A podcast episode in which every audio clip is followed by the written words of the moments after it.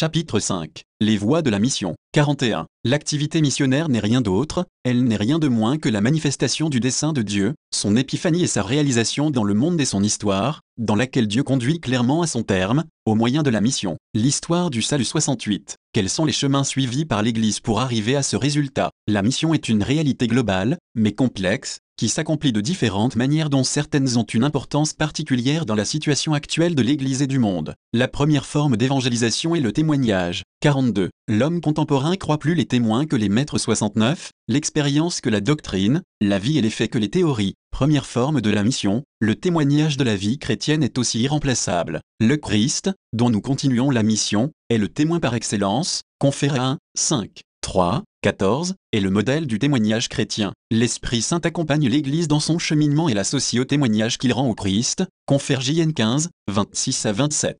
La première forme de témoignage est la vie même du missionnaire, de la famille chrétienne et de la communauté ecclésiale, qui rend visible un nouveau mode de comportement. Le missionnaire qui, malgré toutes ses limites et ses imperfections humaines, vit avec simplicité à l'exemple du Christ est un signe de Dieu et des réalités transcendantes. Mais tous dans l'Église, en s'efforçant d'imiter le divin maître, peuvent et doivent donner ce témoignage 70, dans bien des cas, c'est la seule façon possible d'être missionnaire. Le témoignage évangélique auquel le monde est le plus sensible est celui de l'attention aux personnes et de la charité envers les pauvres, les petits et ceux qui souffrent. La gratuité de cette attitude et de ces actions, qui contraste profondément avec l'égoïsme présent en l'homme, suscite des interrogations précises qui orientent vers Dieu et vers l'Évangile. De même, l'engagement pour la paix, la justice, les droits de l'homme, la promotion de la personne humaine est un témoignage évangélique dans la mesure où il est une marque d'attention aux personnes et où il tend vers le développement intégral de l'homme 71. 43. Les chrétiens et les communautés chrétiennes sont profondément intégrés à la vie de leur peuple, et ils sont des signes évangéliques par la fidélité à leur patrie, à leur peuple, à leur culture nationale, tout en gardant la liberté que le Christ leur a acquise.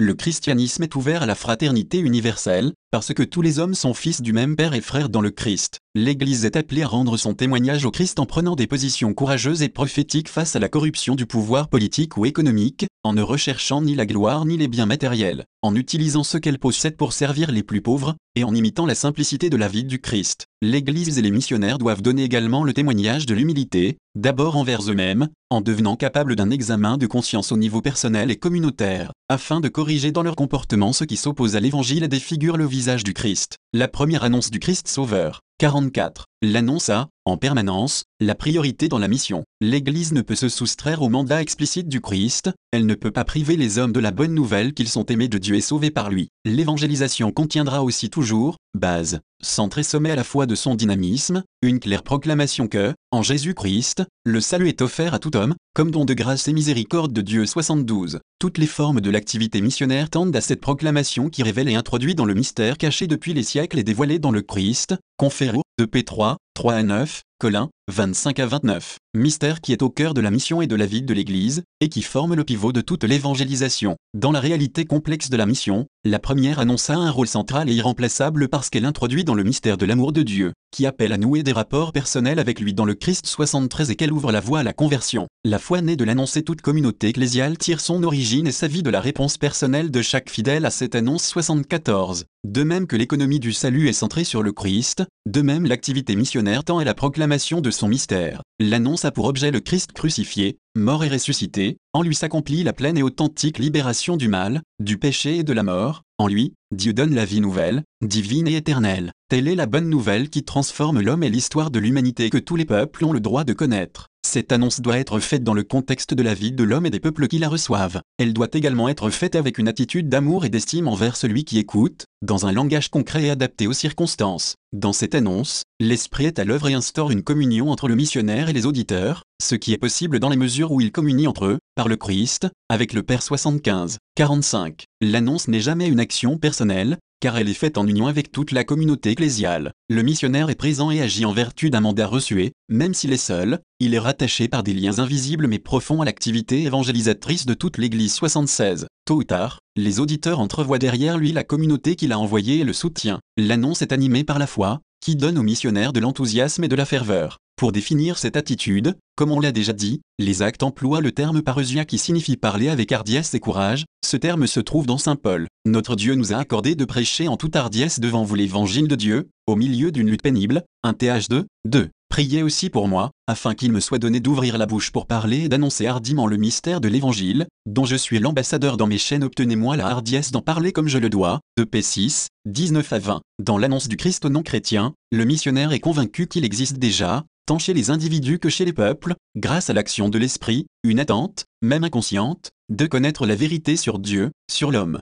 sur la voie qui mène à la libération du péché et de la mort. L'enthousiasme à annoncer le Christ vient de la conviction que l'on répond à cette attente, c'est pourquoi le missionnaire ne se décourage pas ni ne renonce à son témoignage, même s'il est appelé à manifester sa foi dans un milieu hostile ou indifférent. Il sait que l'Esprit du Père parle en lui, Confère MT 10, 17 à 20, LC 12, 11 à 12, et il peut redire avec les apôtres, nous sommes témoins de ces choses, nous et l'Esprit Saint, Acte 5, 32. Il sait qu'il n'annonce pas une vérité humaine, mais la parole de Dieu, qui a une puissance intrinsèque et mystérieuse, conféré Rémin, 16, la preuve suprême est le don de la vie jusqu'à l'acceptation de la mort pour témoigner de la foi au Christ. Comme toujours dans l'histoire chrétienne, les martyrs, c'est-à-dire les témoins, sont nombreux et ils sont indispensables à la marche de l'Évangile. À notre époque aussi, il en est beaucoup, évêques, prêtres, religieux et religieuses, laïcs, parfois héros inconnus, qui donnent leur vie en témoignage de la foi. Ce sont eux les messagers et les témoins par excellence. Conversion et baptême. 46. L'annonce de la parole de Dieu est ordonnée à la conversion chrétienne, c'est-à-dire à l'adhésion pleine et sincère au Christ et à son évangile par la foi. La conversion est un don de Dieu, une action de la Trinité, c'est l'Esprit qui ouvre les portes des cœurs afin que les hommes puissent croire au Seigneur et le confesser. Une compagnie 12, 3. De celui qui s'approche de lui par la foi, Jésus dit, Nul ne peut venir à moi, si le Père qui m'a envoyé ne l'attire. JN 6, 44. La conversion s'exprime dès le début par une foi totale et radicale qui ne pose ni limite ni délai au don de Dieu. En même temps, elle déclenche un processus dynamique et permanent pour l'existence entière, exigeant un passage continu de la vie selon la chair à la vie selon l'esprit, conféré Rem 8, 3 à 13. La conversion signifie que l'on accepte, par une décision personnelle, la seigneurie salvifique du Christ et que l'on devient son disciple. L'Église appelle tout le monde à cette conversion, à l'exemple de Jean-Baptiste qui préparait les chemins du Seigneur en proclamant un baptême de repentir pour la rémission des péchés, Maquin, 4, et à l'exemple du Christ lui-même qui, après que Jean eut été livré, vint en Galilée, proclamant l'évangile de Dieu et disant, Le temps est accompli et le royaume de Dieu est tout proche, convertissez-vous et croyez à l'évangile. Maquin, 14 à 15. Aujourd'hui, l'appel à la conversion que les missionnaires adressent aux non-chrétiens est mis en question passé sous silence. On y voit un acte de prosélytisme, on dit qu'il suffit d'aider les hommes à être davantage hommes ou plus fidèles à leur religion, qu'il suffit d'édifier des communautés capables d'œuvrer pour la justice, la liberté, la paix, la solidarité. Mais on oublie que toute personne a le droit d'entendre la bonne nouvelle de Dieu, qui se fait connaître et qui se donne dans le Christ, afin de réaliser pleinement sa vocation. La grandeur de cet événement est mise en relief par les paroles de Jésus à la Samaritaine, si tu savais le don de Dieu, comme aussi par le désir inconscient mais ardent de la femme, Seigneur, donne-moi cette eau, afin que je n'ai plus soif. JN 4, 10, 15, 47 les apôtres, poussés par l'Esprit Saint, invitaient tous les hommes à changer de vie, à se convertir et à recevoir le baptême. Aussitôt après l'événement de la Pentecôte, Pierre s'adressa à la foule de manière convaincante, d'entendre cela, ils eurent le cœur transpercé et dirent à Pierre et aux apôtres, Frères, que devons-nous faire? Pierre leur répondit, Convertissez-vous, et que chacun de vous se fasse baptiser au nom de Jésus-Christ pour la rémission de ses péchés, et vous recevrez alors le don du Saint-Esprit. Acte 2, 37 à 38. Et il baptisa en ce jour environ 3000 personnes.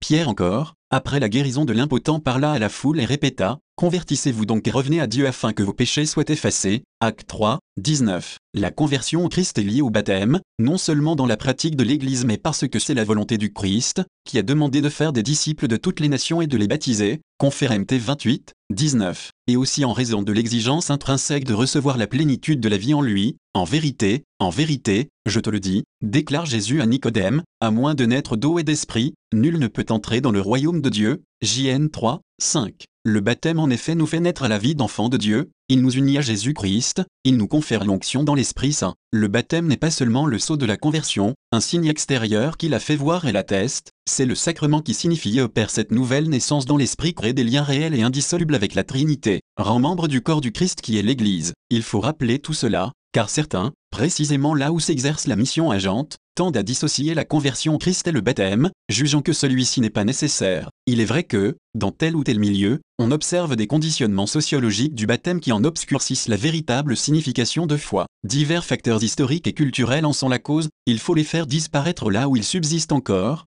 afin que le sacrement de la régénération spirituelle apparaisse dans toute sa valeur. C'est le devoir des communautés ecclésiales locales de s'y employer. Il est vrai également qu'un certain nombre de personnes déclarent avoir intérieurement donné leur foi au Christ et à son message, sans pour autant vouloir s'engager sacramentellement parce que, à cause de leurs préjugés et des fautes des chrétiens, ils ne parviennent pas à percevoir la vraie nature de l'Église. Mystère de foi et d'amour 77. Je voudrais encourager ces personnes à s'ouvrir pleinement au Christ, en leur rappelant que si elles se sentent attirées par le Christ, c'est lui qui a voulu l'Église comme le lieu où elles peuvent effectivement le rencontrer. En même temps, j'invite les fidèles et les communautés chrétiennes à témoigner authentiquement du Christ par leur vie nouvelle. Certes, tout converti est un don fait à l'Église et représente pour elle une grave responsabilité, non seulement parce qu'il faut le préparer au baptême par le catéchuménat et poursuivre ensuite son instruction religieuse, mais parce que, surtout s'il s'agit d'un adulte, il apporte une sorte d'énergie nouvelle, l'enthousiasme de la foi, le désir de trouver dans l'Église même l'évangile vécu. Il serait de ceci, une fois entré dans la communauté ecclésiale, il y trouvait une vie sans ferveur et sans signe de renouvellement. Nous ne pouvons pas prêcher la conversion sans nous convertir nous-mêmes chaque jour. Fondation d'église locale. 48. La conversion et le baptême introduisent dans l'Église, là où elle existe déjà, ou entraînent la constitution de nouvelles communautés qui proclament que Jésus est Sauveur et Seigneur.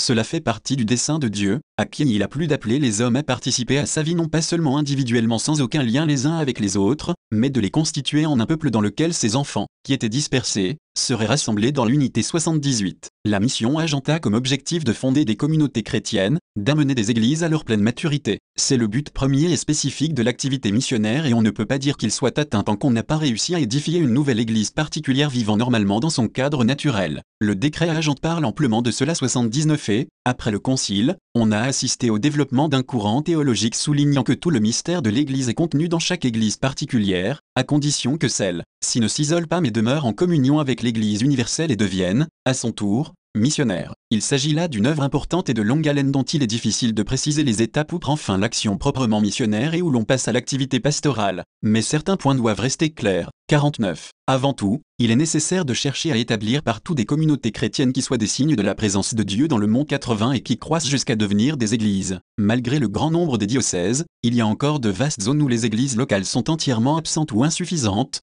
compte tenu de la grande étendue du territoire ainsi que de la densité de la population. Un important travail d'implantation et de développement de l'Église reste à faire. Cette phase de l'histoire ecclésiale, qu'on appelle plantatio ecclesiae, n'est pas terminée, au contraire elle est encore à entreprendre dans bien des groupements humains. La responsabilité de cette tâche incombe à l'Église universelle et aux églises particulières, à tout le peuple de Dieu et à toutes les forces missionnaires. Toute Église, même si elle n'est composée que de nouveaux convertis, est missionnaire par sa nature, elle est évangélisée et évangélisatrice. La foi doit toujours être présentée comme don de Dieu qu'il faut vivre en communauté, famille, paroisse, association, et qui doit rayonner à l'extérieur par le témoignage de la vie et celui de la parole. L'action évangélisatrice de la communauté chrétienne, d'abord sur son territoire et ensuite ailleurs comme participation à la mission universelle, est le signe le plus clair de la maturité de la foi. Il faut convertir radicalement son état d'esprit pour devenir missionnaire, et cela vaut pour les personnes comme pour les communautés. Le Seigneur appelle toujours à sortir de soi-même, à partager avec les autres les biens que nous avons, en commençant par le plus précieux,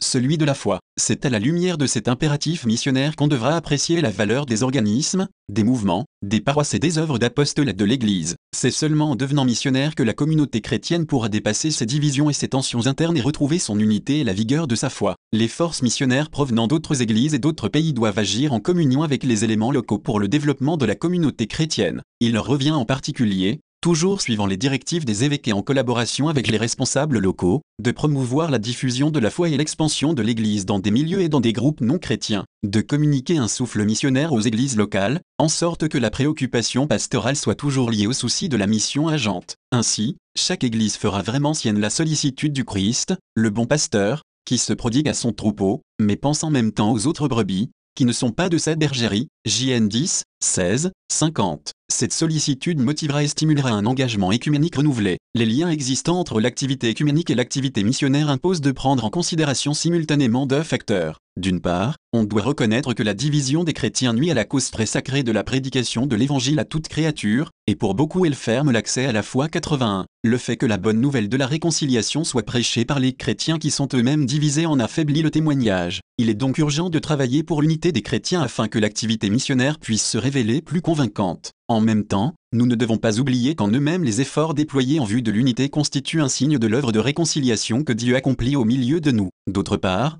il est vrai que tous ceux qui ont reçu le baptême dans le Christ se trouvent dans une certaine communion, bien qu'imparfaite. Et c'est là le fondement de l'orientation donnée par le Concile, étant banni toute apparence d'indifférentisme, de confusionnisme et d'odieuse rivalité, les catholiques collaborent avec les frères séparés, selon les dispositions du décret sur l'écuménisme, par une commune profession de foi en Dieu et en Jésus-Christ devant les nations, dans la mesure du possible, et par une coopération dans les questions sociales et techniques, culturelles et religieuses 82. L'activité écuménique est le témoignage concordant rendu à Jésus-Christ par des chrétiens appartenant à différentes églises et communautés ecclésiales ont déjà porté des fruits abondants, mais il est toujours plus urgent qu'ils collaborent et témoignent ensemble, en ce temps où des sectes chrétiennes et parachrétiennes sèment la confusion par leur action. L'expansion de ces sectes constitue une menace pour l'Église catholique et pour toutes les communautés ecclésiales avec lesquelles elle poursuit un dialogue. Partout où cela est possible, et suivant les conditions locales, la réponse des chrétiens pourra aussi être écuménique. Les communautés ecclésiales de base, force d'évangélisation. 51. Les communautés ecclésiales de base,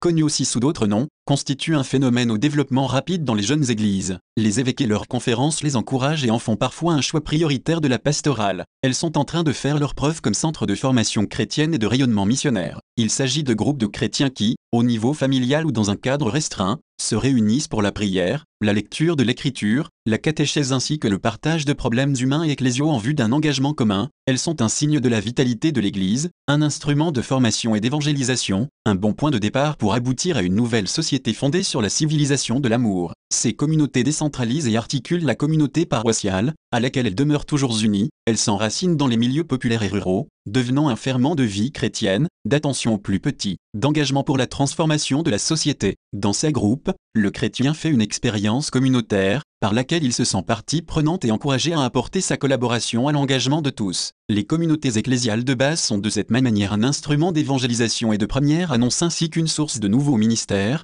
tandis que, animées de la charité du Christ, elles montrent aussi comment il est possible de dépasser les divisions, les tribalismes, les racismes. Toute communauté doit en effet, pour être chrétienne, s'établir sur le Christ et vivre du Christ, dans l'écoute de la parole de Dieu, dans la prière centrée sur l'Eucharistie, dans la communion qui s'exprime par l'unité du cœur et de l'esprit, et dans le partage suivant les besoins de ses membres, Conférac 2, 42 à 47. Toute communauté, rappelait Paul VI, doit vivre dans l'unité avec l'Église particulière et l'Église universelle, dans une communion sincère avec les pasteurs et le magistère, dans un engagement à se faire missionnaire en évitant tout repli et toute exploitation idéologique 83. Et le synode des évêques a déclaré, puisque l'Église est communion, les nouvelles communautés ecclésiales de base, si elles vivent vraiment dans l'unité de l'Église, sont une authentique expression de communion et un moyen pour construire une communion plus profonde. Elles constituent donc un motif de grande espérance pour la vie de l'Église 84. Incarner l'Évangile dans les cultures des peuples, 52. En exerçant son activité missionnaire parmi les peuples, l'Église entre en contact avec différentes cultures et se trouve engagée dans le processus d'inculturation.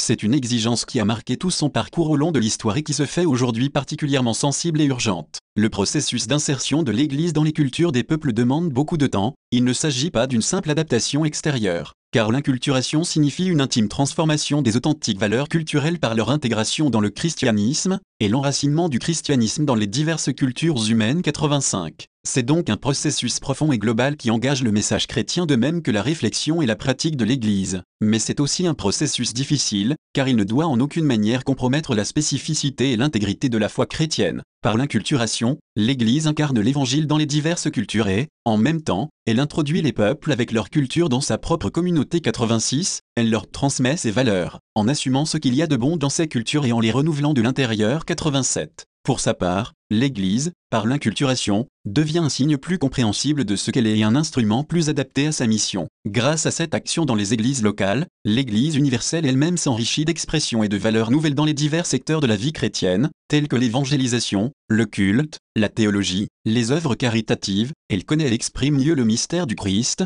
et elle est incitée à se renouveler constamment. Ces thèmes, présents dans le Concile et, par la suite, dans les enseignements du magistère, je les ai sans cesse abordés au cours de mes visites pastorales aux jeunes églises 88. L'inculturation est un processus lent, qui embrasse toute l'étendue de la vie missionnaire et met en cause les divers agents de la mission agente, les communautés chrétiennes au fur et à mesure qu'elles se développent, les pasteurs qui ont la responsabilité de discernement et d'encouragement dans sa mise en œuvre 89. 53. Les missionnaires originaires d'autres églises et d'autres pays doivent s'insérer dans le monde socio-culturel de ceux vers lesquels ils sont envoyés, en surmontant les conditionnements de leur milieu d'origine. C'est ainsi qu'ils doivent apprendre la langue de la région où ils travaillent, connaître les expressions les plus significatives de la culture des habitants, en en découvrant les valeurs par l'expérience directe. C'est seulement grâce à cette connaissance qu'ils pourront livrer au peuple d'une manière crédible et fructueuse la connaissance du mystère caché, conféré RM 16 25 à 27, de P3, 5. Il ne s'agit certes pas pour eux de renoncer à leur identité culturelle, mais de comprendre, d'apprécier, de promouvoir et d'évangéliser celle du milieu où ils travaillent et donc d'être en mesure de communiquer réellement avec lui, en adoptant un style de vie qui soit un signe de leur témoignage évangélique et de leur solidarité avec les gens. Les communautés ecclésiales en formation, inspirées par l'Évangile, pourront exprimer progressivement leur expérience chrétienne d'une manière originale, dans la ligne de leur tradition culturelle, à condition de demeurer en harmonie avec les exigences objectives de la foi proprement dite. Dans ce but, spécialement en ce qui concerne les domaines les plus délicats de l'inculturation, les églises particulières d'un même territoire devront travailler en communion les unes avec les autres 90 et avec toute l'Église convaincu que seule une attention à l'Église universelle et aux églises particulières les rendra capables de traduire le trésor de la foi dans la légitime variété de ses expressions 91. C'est pourquoi les groupes évangélisés offriront les éléments pour une traduction du message évangélique 92 en tenant compte des éléments positifs apportés au cours des siècles grâce au contact du christianisme avec les différentes cultures, mais sans oublier les dangers d'altération qui se sont parfois manifestés 93, 54.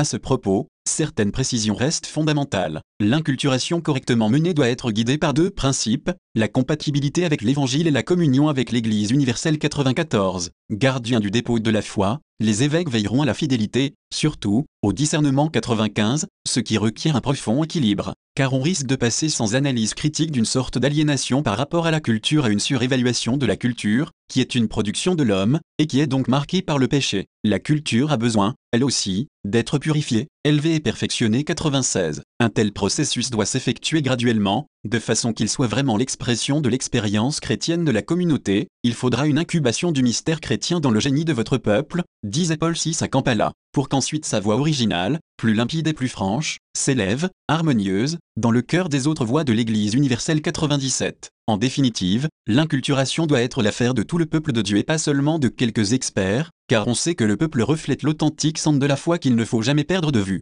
Certes, elle doit être guidée et stimulée, mais pas forcée afin de ne pas provoquer de réactions négatives parmi les chrétiens, elle doit être l'expression de la vie communautaire, c'est-à-dire mûrir au sein de la communauté, et non pas le fruit exclusif de recherches érudites. La sauvegarde des valeurs traditionnelles est l'effet d'une foi mûre. Le dialogue avec les frères d'autres religions. 55. Le dialogue interreligieux fait partie de la mission évangélisatrice de l'Église. Entendu comme méthode et comme moyen en vue d'une connaissance et d'un enrichissement réciproque, il ne s'oppose pas à la mission agente, au contraire il lui est spécialement lié et il en est une expression, car cette mission a pour destinataire les hommes qui ne connaissent pas le Christ ni son évangile et qui, en grande majorité, appartiennent à d'autres religions. Dieu appelle à lui toutes les nations dans le Christ, il veut leur communiquer la plénitude de sa révélation et de son amour, il ne manque pas non plus de manifester sa présence de beaucoup de manières, non seulement aux individus mais encore au peuple, par leur richesse spirituelle dont les religions sont une expression principale et essentielle, bien qu'elles comportent des lacunes, des insuffisances et des erreurs 98. Le Concile et les enseignements ultérieurs du magistère ont amplement souligné tout cela, maintenant toujours avec fermeté que le salut vient du Christ et que le dialogue ne dispense pas de l'évangélisation 99. À la lumière de l'économie du salut, l'Église estime qu'il n'y a pas contradiction entre l'annonce du Christ et le dialogue interreligieux, mais elle sent la nécessité de les coordonner dans le cadre de sa mission agente. En effet, il faut que ces deux éléments demeurent intimement liés et en même temps distincts, et c'est pourquoi on ne doit ni les confondre, ni les exploiter, ni les tenir pour équivalents comme s'ils étaient interchangeables.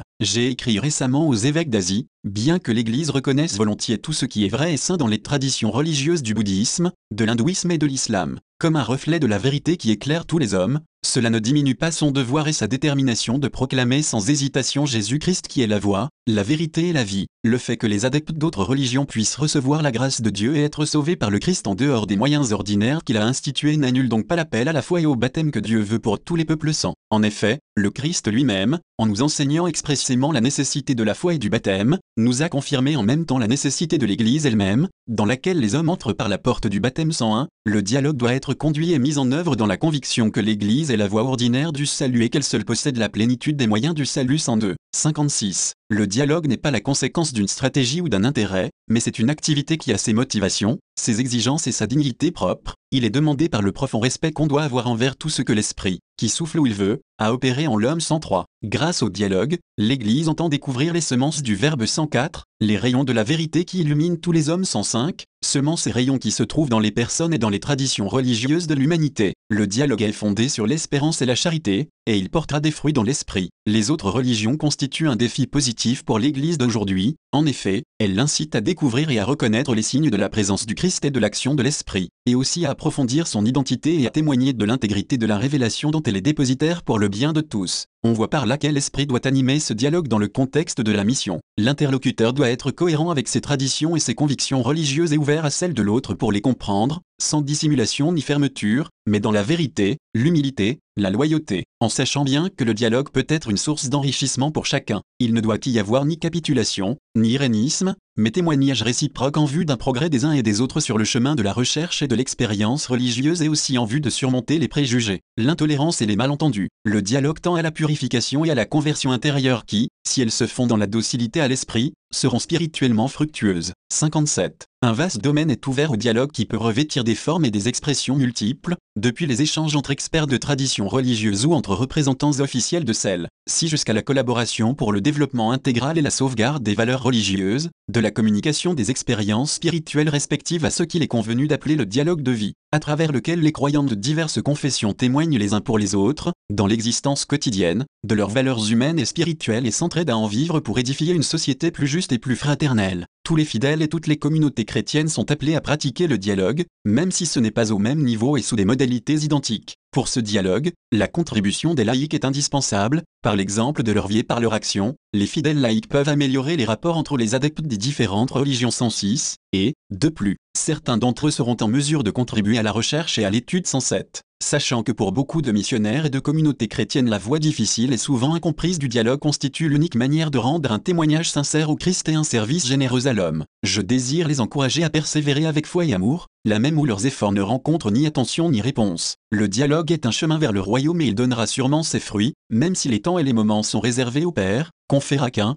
7. Promouvoir le développement en éduquant les consciences. 58. La mission agente se déroule encore aujourd'hui, pour une grande partie, dans les régions de l'hémisphère sud, là où l'action pour le développement intégral et la libération de toute oppression est la plus urgente. L'Église a toujours su éveiller, parmi les populations qu'elle a évangélisées, un élan vers le progrès, et aujourd'hui, plus que dans le passé, les gouvernements et les experts internationaux reconnaissent que les missionnaires sont aussi des promoteurs du développement et ils admirent les remarquables résultats obtenus avec très peu de moyens. Dans l'encyclique Sollicitudore Sociali, j'ai déclaré que l'Église n'a pas de solution technique à offrir face au problème du sous-développement comme tel, mais qu'elle apporte sa première contribution à la solution du problème urgent du développement quand elle proclame la vérité sur le Christ, sur elle-même et sur l'homme, en l'appliquant à une situation concrète 108. La conférence des évêques latino-américains a publié affirmé que le meilleur service à rendre à l'homme est l'évangélisation qui le dispose à s'épanouir comme fils de Dieu, le libère des injustices et encourage son développement intégral 109. La mission de l'Église n'est pas d'agir directement sur le plan économique, technique,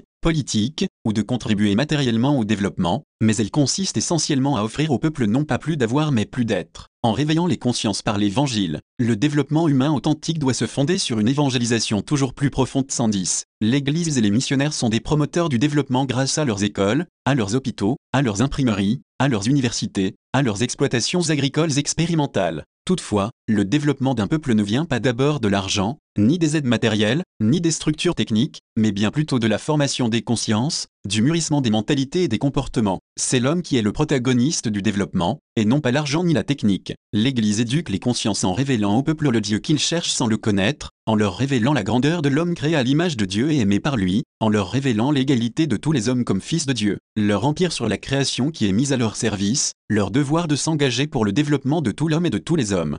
59. Par le message évangélique, l'Église apporte une force qui libère et qui agit en faveur du développement, précisément parce qu'il amène à la conversion du cœur et de l'esprit, parce qu'il fait reconnaître la dignité de chacun, parce qu'il dispose à la solidarité, à l'engagement, au service d'autrui et qu'il insère l'homme dans le projet de Dieu, qui est de construire un royaume de paix et de justice des sept vies. C'est la perspective biblique des cieux nouveaux et de la terre nouvelle, CFI 65, 17, 2 P3, 13, à 21, 1, qui a été dans l'histoire le stimulant et le but de la marche en avant de l'humanité. Le développement de l'homme vient de Dieu, du modèle qu'est Jésus homme Dieu, et il doit conduire à Dieu 111. C'est la raison pour laquelle il y a un lien étroit entre l'annonce de l'évangile et la promotion de l'homme. La contribution de l'Église et de l'évangélisation au développement des peuples ne concerne pas seulement l'hémisphère sud pour y combattre la misère matérielle et le sous-développement mais également l'hémisphère nord exposé à la misère morale et spirituelle engendrée par le surdéveloppement 112. Une certaine modernité religieuse, qui prévaut dans diverses régions du monde, se fonde sur l'idée que, pour rendre l'homme plus homme il suffit de s'enrichir et de poursuivre la croissance technique et économique. Mais un développement sans âme ne peut suffire à l'homme, et l'excès d'opulence est nocif pour lui tout comme l'excès de pauvreté.